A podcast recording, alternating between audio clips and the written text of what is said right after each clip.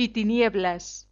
Cuestiones varias de espiritualidad católica por el padre José María Iraburu.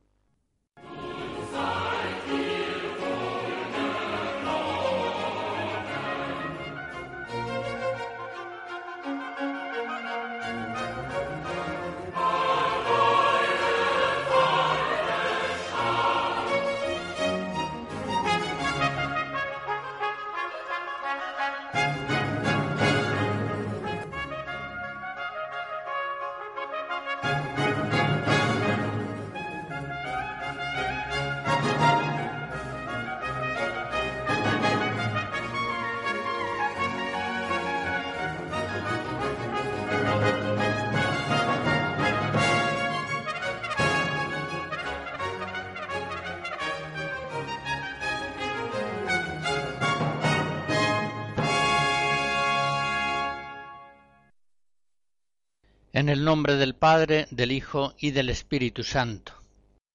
En esta cuestión que he titulado Reino y Mundo, quiero examinar varios aspectos fundamentales de la espiritualidad cristiana en relación con la situación del pueblo cristiano en el mundo.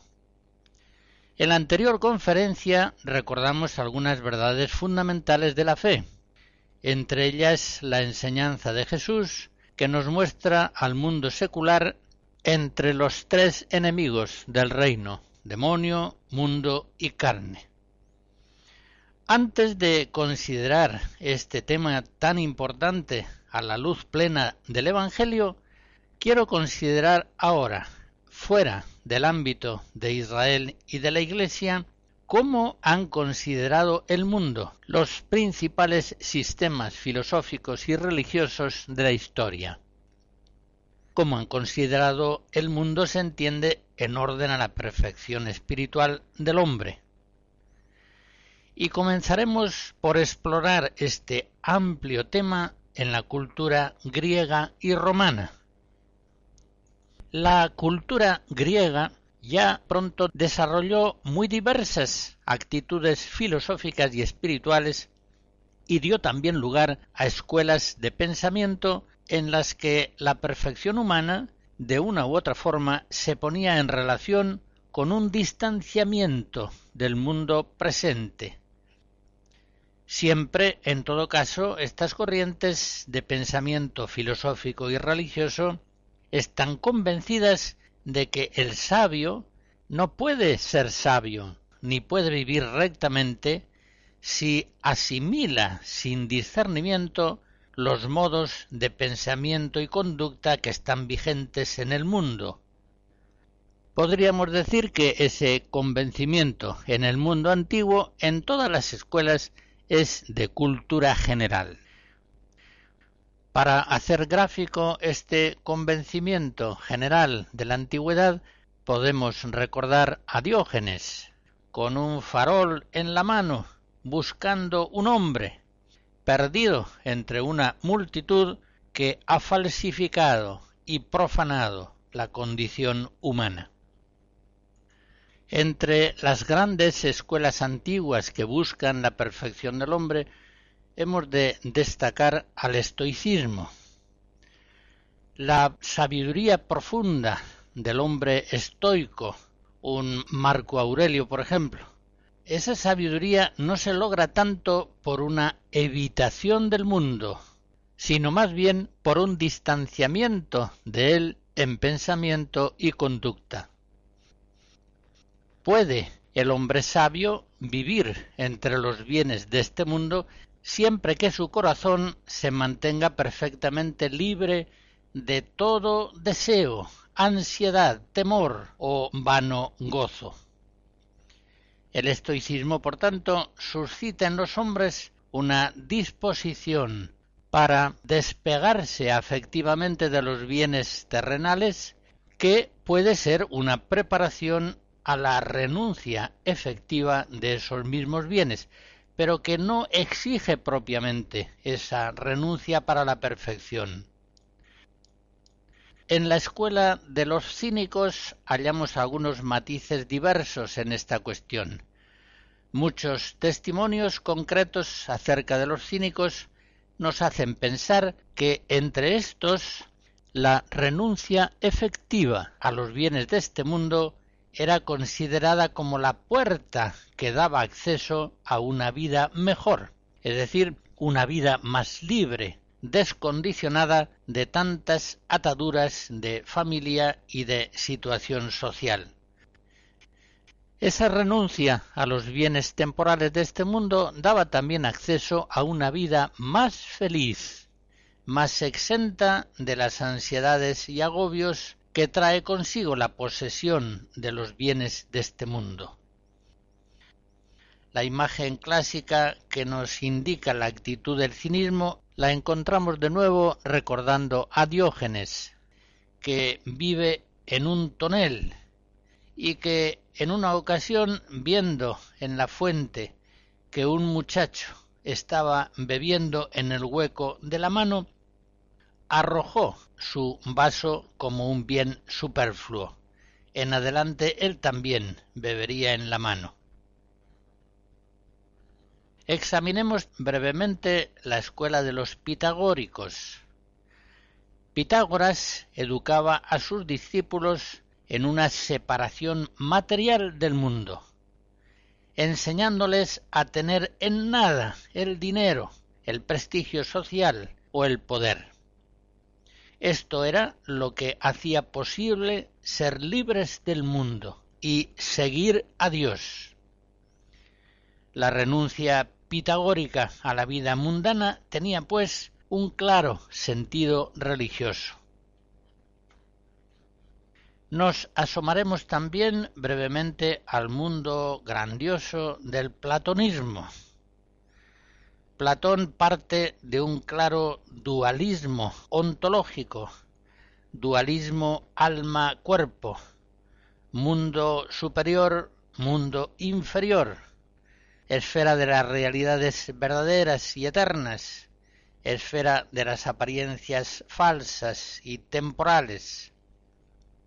En este marco de pensamiento, Platón enseña que la renuncia al mundo visible abre el corazón del hombre a la contemplación del mundo invisible, en donde hallará la verdad y la perfección. Así pues, según Platón, la contemplación y por tanto la perfección del hombre se hace prácticamente imposible si está el hombre empeñado en gozar, adquirir o conservar los bienes terrenales. Leo un parrafito de El Timeo. Cuando un hombre se abandona a la concupiscencia y al libertinaje, todos sus pensamientos se hacen necesariamente mortales, y él mismo, por lo tanto, viene a hacerse completamente mortal. Por el contrario, cuando un hombre ejercita principalmente su capacidad de pensar en las cosas inmortales y divinas, es sin duda absolutamente necesario que, en la medida en que la naturaleza humana puede participar de la inmortalidad, pueda gozar de ella totalmente. En este planteamiento de Platón se ve claro cómo la evasión del mundo hace posible la contemplación, esa contemplación que, en cuanto ello es posible en este mundo, hace al hombre semejante a Dios. El mundo secular, en su configuración concreta histórica, el mundo existente es irremediablemente malo y falso. El hombre sabio, en la visión platónica, no trata, pues, de mejorarlo, sino más bien trata de salvarse del mundo por un distanciamiento espiritual que puede verse sin duda favorecido por una separación incluso material.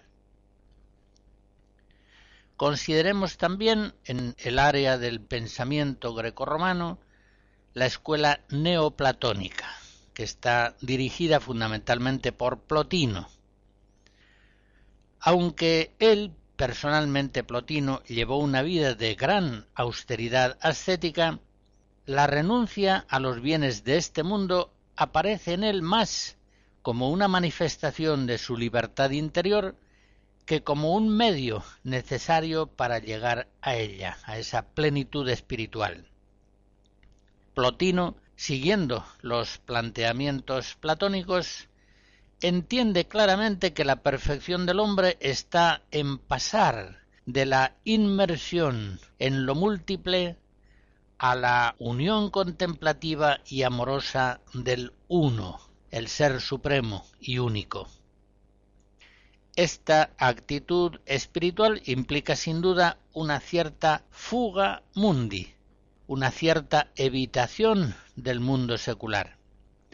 Pero esta fuga consiste no tanto en dejar la tierra, sino en seguir viviendo en ella, así lo dice en las Eneadas, pero viviendo en justicia y santidad, en prudencia. En todo caso, no es ajeno al neoplatonismo el convencimiento de que una cierta separación material de los bienes creados del mundo facilita la sabiduría y la libertad espiritual. Termino con esto, la exploración escandalosamente breve y concisa que he realizado de la cultura grecorromana en relación con el mundo y la perfección del hombre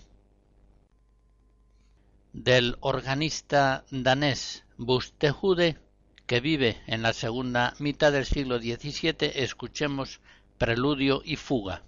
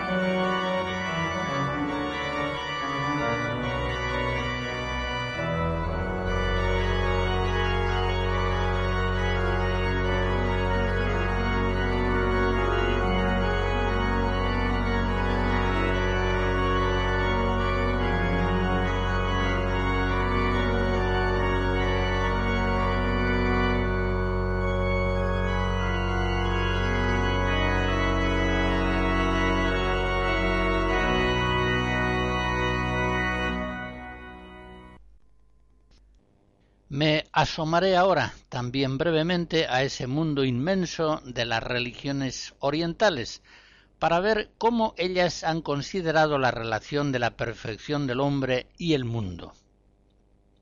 En primer lugar, consideramos el hinduismo. Dentro de esta palabra, ya sabemos, cabe un mundo cultural y religioso complejísimo, con doctrinas muy diversas, que a lo largo de los siglos fluyen dentro de un general cauce común, partiendo de los Vedas, los libros sagrados iniciados quince siglos antes de nuestro Señor Jesucristo.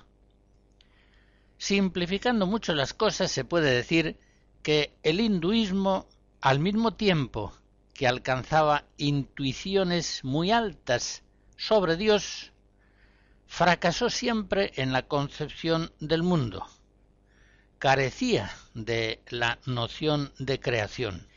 Por eso siempre el hinduismo oscila entre una visión panteísta que identifica de algún modo el mundo con Dios y una negación de la realidad del mundo visible, como si se tratara de una mera ilusión engañosa. Para nuestro intento aquí nos interesa fijarnos más bien en ciertas orientaciones ascéticas que son bastante comunes en los planteamientos del hinduismo. Según él, la vida humana va progresando en espiritualidad a través de cuatro estadios sucesivos. El primer estadio consiste en el estudio sagrado. El segundo se da en la vida de familia, que es el templo hindú principal, allí donde se realizan los principales ritos sagrados obligatorios.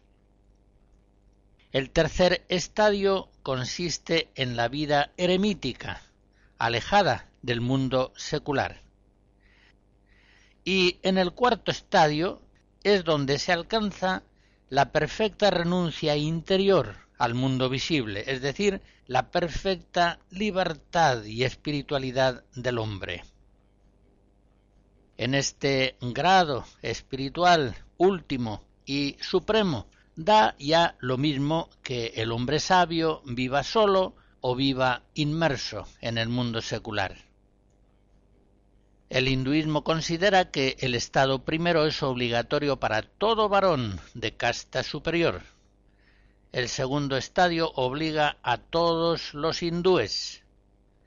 Los grados segundo y tercero, una vez cumplidos los deberes familiares, son altamente aconsejables a los brahmanes y príncipes, que en la práctica pueden introducirse en esta vida superior de ascesis desde el estudio sagrado, sin pasar previamente por la vida familiar.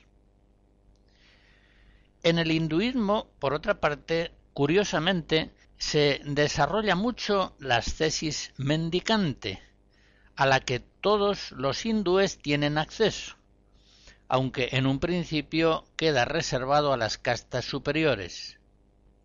De este modo puede llegarse a la perfección espiritual haciendo voto de renuncia al mundo. Con todo ello podemos concluir que en la práctica la perfección espiritual en el hinduismo está unida a este género de vida monástica en el que se renuncia al mundo secular. Paso a considerar la actitud del budismo ante el mundo. Buda alcanza la perfecta iluminación espiritual después de haber renunciado por completo a su condición aristocrática, a la vida mundana. Vive en el Nepal hacia el año 500 a.C en ascética y total soledad. Buda, partiendo de la lectura del Vedanta, son unos libros compuestos a partir del año 800 a.C. y que forman la última parte y más perfecta de los Vedas.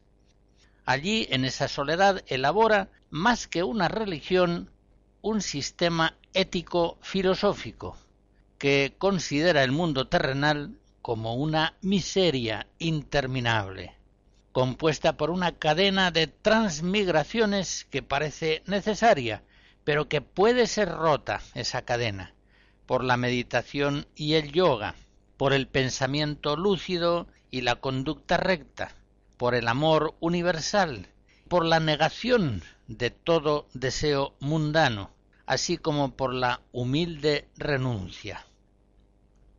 Todo lo cual en el budismo ha de hacerlo el hombre con sus propias fuerzas.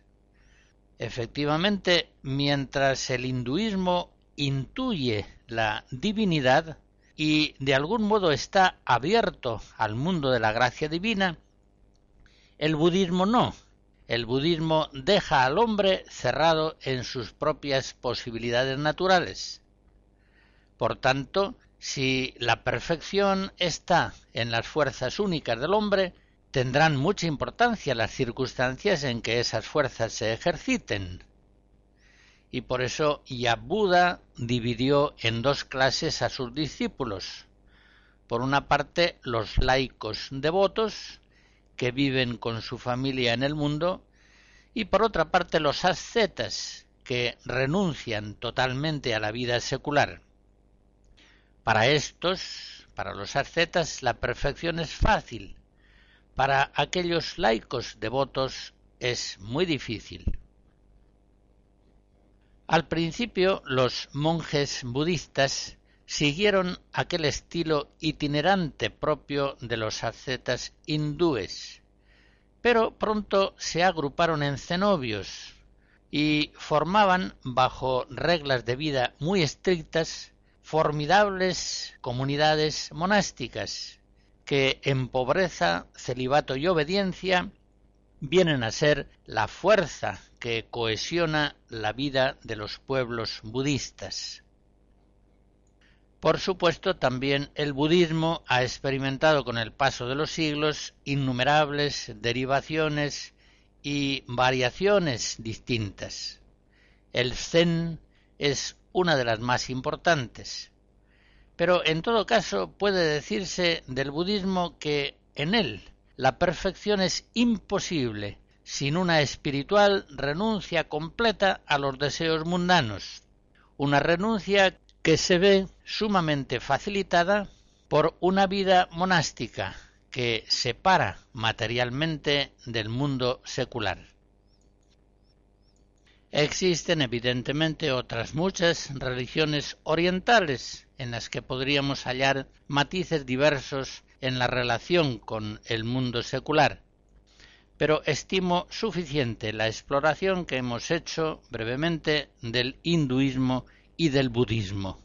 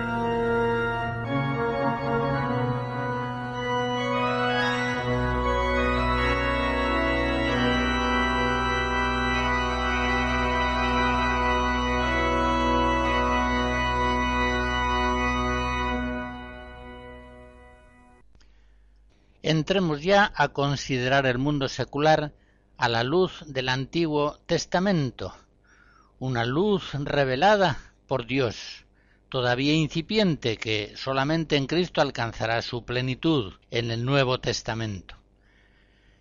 Israel apenas conoce la búsqueda de la perfección espiritual por la renuncia al mundo visible. Los sagrados libros judíos enseñan desde el principio que el mundo es considerado por Dios como muy bueno, Génesis 1, y que Dios lo ha entregado al hombre para que, dominándolo, goce de él. Así, en el Antiguo Testamento, la prosperidad material será una manifestación de la predilección divina, y la consecuencia de una vida justa, es decir, de una vida fiel al cumplimiento de la ley divina. Sólo pueden apreciarse en las sagradas escrituras antiguas de Israel ciertas anticipaciones sobre el valor espiritual de la pobreza y de la renuncia a los bienes de este mundo. Por ejemplo, podemos ver esta actitud insinuada en la renuncia de Abraham a su tierra y a su pueblo, como condición para una vida nueva. Génesis 12. También podemos recordar a este efecto la experiencia liberadora del Éxodo, que introduce al pueblo de Dios en un desierto que le llevará a la tierra prometida. Recordamos también la doctrina espiritual del Antiguo Testamento sobre los pobres de Yahvé, los anavim, aquellos hombres que, ajenos a la prosperidad del mundo, forman, como se dice en Sofonías 3, un pueblo humilde y modesto, un resto, que pone toda su esperanza en el nombre del Señor. También podemos recordar el caso de los macabeos, que abandonándolo todo se echan al monte para no ceder a la vida mundana, que ha sido contaminada por la idolatría que ha profanado la antigua alianza. En todos estos casos, la renuncia al mundo viene impuesta por las circunstancias y está aceptada con una fidelidad humilde, pero no se presenta esa renuncia al mundo como un medio positivamente elegido en orden a una adquisición más fácil de la perfección espiritual. No hay todavía, como digo, en el Antiguo Testamento una revelación clara del valor religioso de la pobreza captamos en estas cuestiones una luz nueva en los esenios. Ellos se consideran los hijos de la luz y entienden que lo mismo que Israel hubo de separarse de los gentiles, también ellos, los esenios, deben separarse del Israel apóstata e impuro, mundanizado, y han de distanciarse también del culto profanado del templo. En la regla de la comunidad de los esenios se da esta norma, que se separen de la ciudad de los hombres inicuos, que vayan al desierto, a fin de abrir allí el camino de Dios. Para los esenios, por tanto, no hay perfección sin separación radical del mundo pervertido. Por eso ellos se dicen, y así lo leemos en uno de sus documentos, los penitentes de Israel, los que han abandonado el país de Judá y se han exiliado al país de Damasco. Por último, antes de llegar a la plenitud de la verdad, a Jesucristo, al Logos encarnado, consideremos a su prólogo, San Juan Bautista. Juan, el más grande de los profetas de Israel, más aún, en palabras de Cristo, Lucas 7, el mayor de los nacidos de mujer, vive desde niño una vida penitente, sin beber vino ni licores, Lucas 1, y abandonando el mundo secular, se adentra en el desierto, en una vida de oración y penitencia ya existía por entonces entre los judíos la convicción de que el encuentro entre Israel y el Mesías habría de ser en el desierto, lejos del pecado del mundo.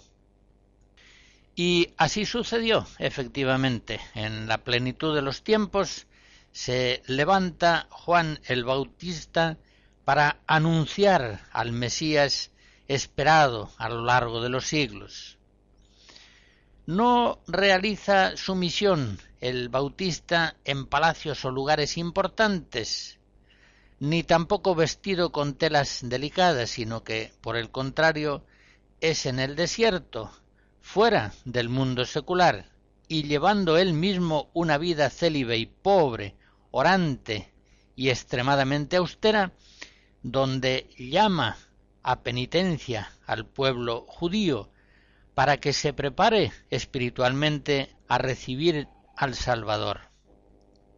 Y es así, en el desierto, donde efectivamente se produce el primer encuentro del Mesías con su pueblo. No olvidemos, por otra parte, que los discípulos de Juan el Bautista, que habían sido adiestrados en ayunos y penitencias, fueron los primeros y principales discípulos de Jesús. Antes de entrar en la plena luz del Evangelio, resumo brevemente lo que acerca de la perfección del hombre en su relación al mundo secular, nos ha enseñado el mundo griego, romano, el ámbito de las religiones orientales y las sagradas escrituras de Israel. Partiendo de premisas filosóficas, teológicas y ascéticas muy diversas, puede apreciarse en el conjunto de estos sistemas aludidos una convicción general de que el mundo secular está falseado, es un mundo engañoso, que dificulta o que incluso hace imposible la perfección espiritual del hombre. Por tanto, para lograr la perfección humana es necesario al menos un distanciamiento espiritual del mundo secular que se verá facilitado por un alejamiento material, el cual incluso en algunos sistemas será considerado necesario para la perfección del hombre.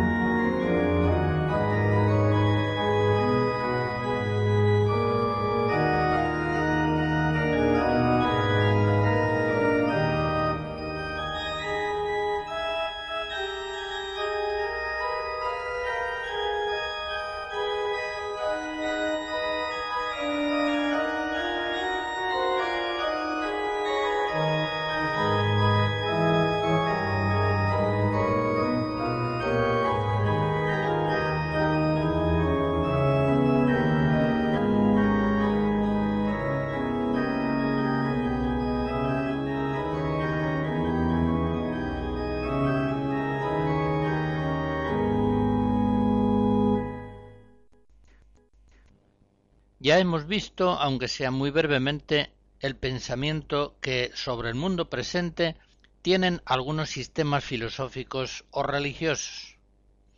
Pero lo que de verdad nos interesa a nosotros es saber cuáles son las actitudes de Cristo hacia el mundo.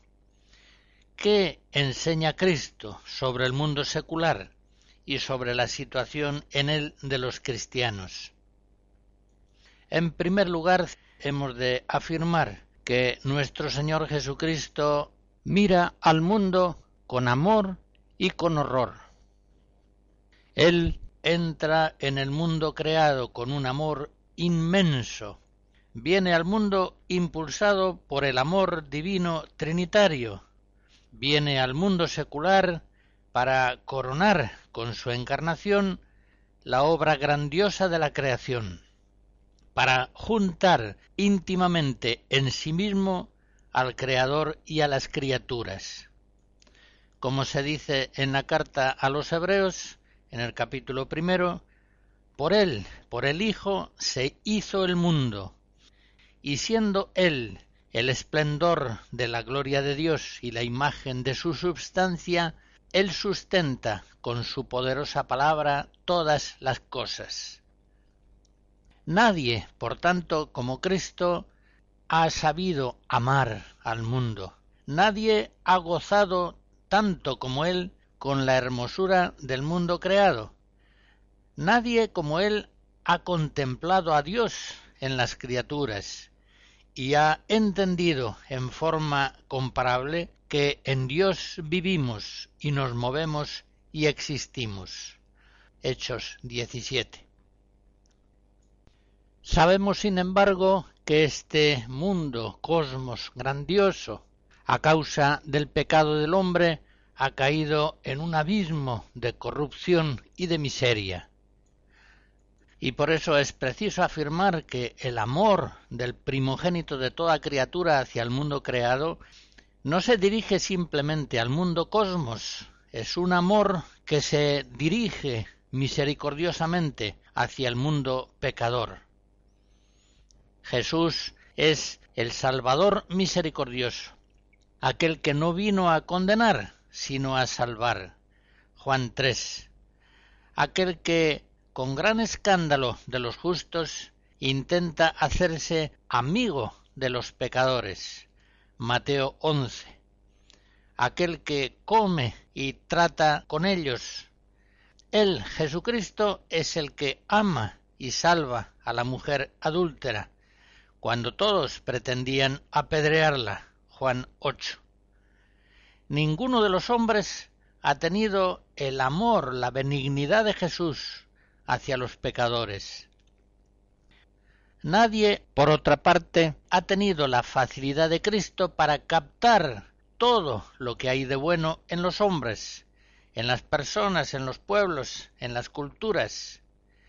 Él, precisamente porque es la causa de todo bien, ve hasta el mínimo bien, hasta aquel bien que no pasa de intención ineficaz, hasta aquel bien que queda escondido en el mal tantas veces por ignorancia inculpable.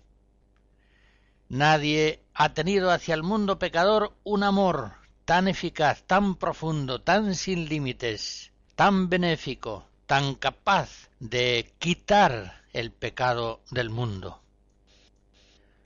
Pero, como acabo de decir, Jesucristo mira al mundo con inmenso amor y con inmenso horror.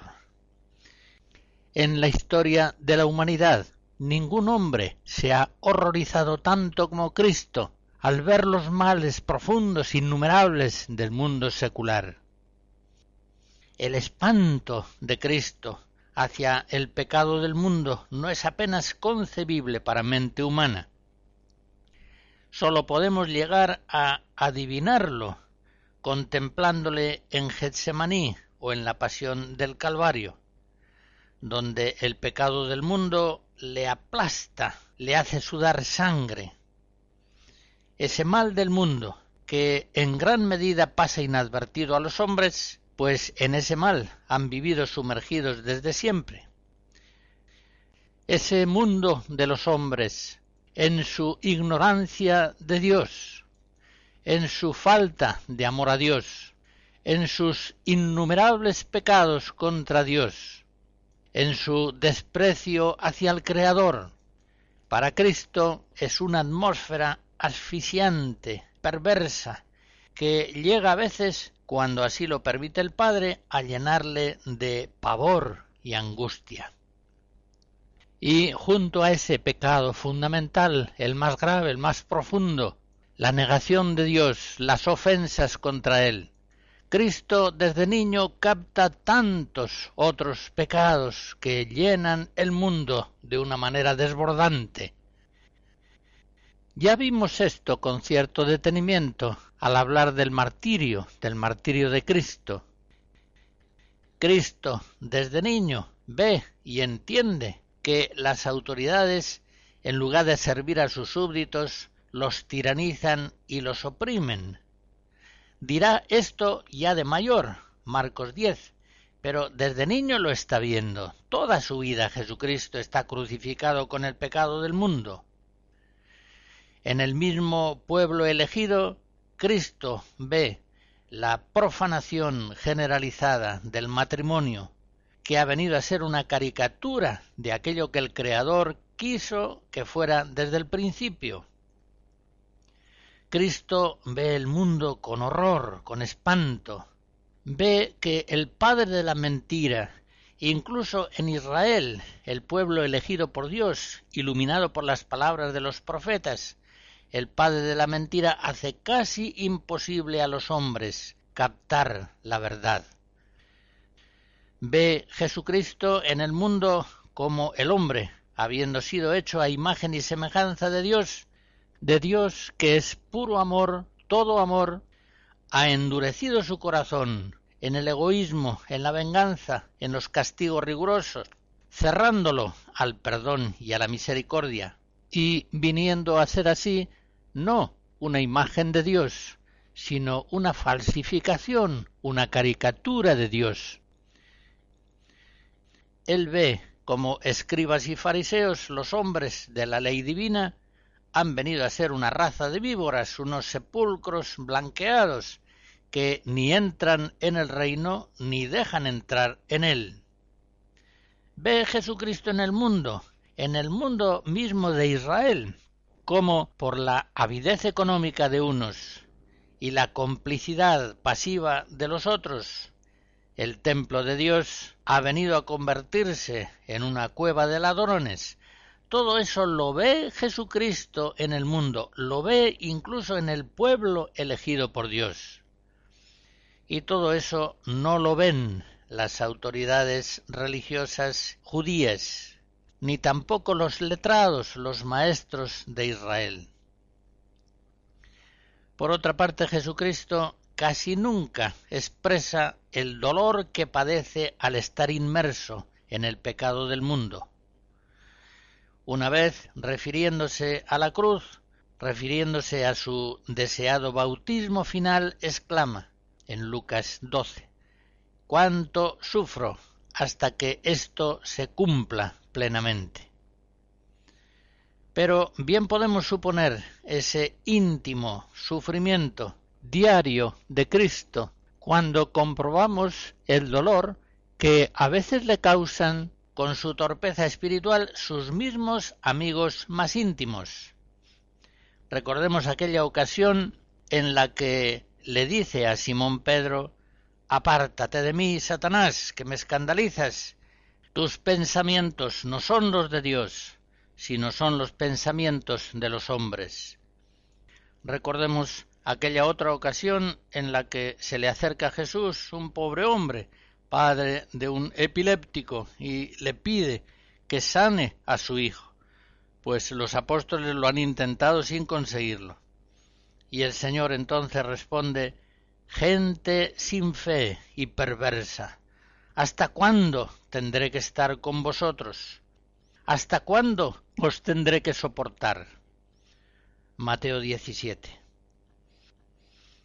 Pues bien, si así le hacían padecer a Jesús sus amigos, gente después de todo de buena voluntad, y que lo habían dejado todo por seguirle, ¿Cuánto le haría sufrir ver un día y otro en los que le rechazaban hombres perdidos en la vanidad y en el mal, fascinados por la criatura y olvidados del Creador, mentes abiertas a la mentira y cerradas a la verdad, personas sujetas al mundo y a su príncipe diabólico, personas amenazadas de perdición eterna. En el siglo IV, San Zenón de Verona decía que el Señor habitó en un verdadero estercolero, esto es, en el cieno de este mundo, y en medio de hombres agitados como gusanos por multitud de crímenes y pasiones. No, ciertamente el pecado del mundo no deja indiferente a Jesucristo, sino que le atraviesa el corazón con un dolor indecible. Una vez en lo alto del monte de los olivos, considerando cómo Jerusalén le rechaza y entendiendo cómo así la ciudad elegida rechaza la salvación y atrae sobre sí misma la destrucción, siente tanta pena que se echa a llorar. Lucas 19. Jesús llora sobre Jerusalén. Está claro que a Cristo no le da lo mismo que el mundo pecador le reciba o le rechace. No le da lo mismo que el mundo viva orientado hacia Dios o vuelto idolátricamente hacia la criatura. Su amor inmenso a los pecadores le lleva a sufrir inmensamente cuando comprueba, como se dice en el prólogo de San Juan, que vino la luz a los suyos y los suyos no le recibieron. Con cuánta razón escribe Santa Teresa en el Camino de Perfección 72 ya lo recordábamos al hablar del martirio, con cuánta razón dice ¿qué fue toda la vida de Cristo sino una cruz? Teniendo siempre ante los ojos nuestra ingratitud y viendo tantas ofensas como se hacían a su padre y tantas almas como se perdían. Vuelvo a la afirmación que hice al comienzo. La actitud de Cristo hacia el mundo es una actitud de amor inmenso y de inmenso horror por su pecado. ¿Cómo tienen que atravesarnos el corazón aquellas palabras de Cristo en Juan 15, cuando dice, Sabed que el mundo me ha odiado? Y en ese mismo lugar añade, me ha odiado sin motivo. El mundo no siempre odia las consecuencias éticas sociales del cristianismo, en ocasiones incluso las aprecia, las admira. El mundo odia precisamente a Cristo, odia la autoridad absoluta del Señor, odia la gracia de Cristo, rechaza una salvación del hombre que sea por don gratuito de Dios. El mundo odia a Jesucristo porque siendo hombre se hace Dios. Juan 10. Eso es lo que principalmente el mundo aborrece en Jesucristo. El mundo se muestra como enemigo implacable del Salvador y, de hecho, a los tres años de su vida pública, lo rechaza en forma violenta termina por echarlo del mundo con repugnancia en la cruz del Calvario.